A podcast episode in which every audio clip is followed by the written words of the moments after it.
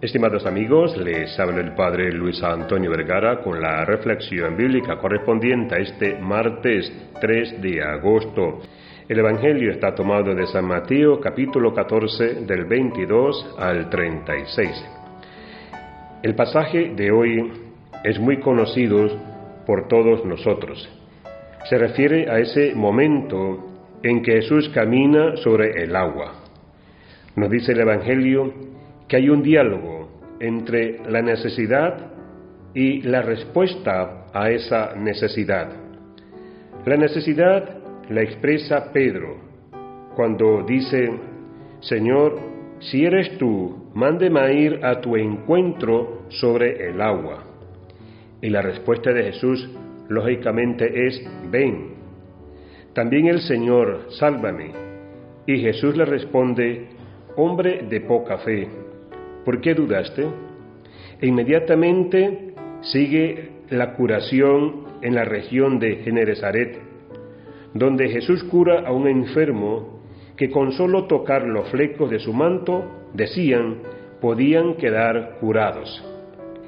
Estas dos experiencias que vivieron los discípulos fueron tan fuertes que le dieron a ellos un sentido muy fuerte de lo que es la fe. La fe es precisamente la garantía de lo que esperamos y la seguridad de lo que no vemos. La fe es una forma de vida y por eso la fe, más que producir milagros en el sentido técnico como entendemos de la palabra, produce la fuerza necesaria para estar bien parados de este Dios en la realidad en que nos toca vivir.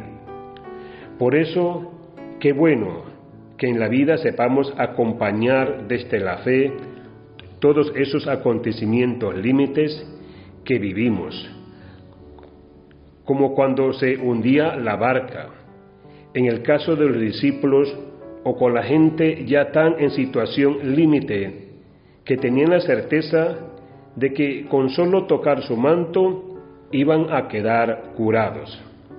Que nuestra fe crezca día a día y nos haga a todos fieles discípulos misioneros de Jesús. Que Dios les bendiga a todos.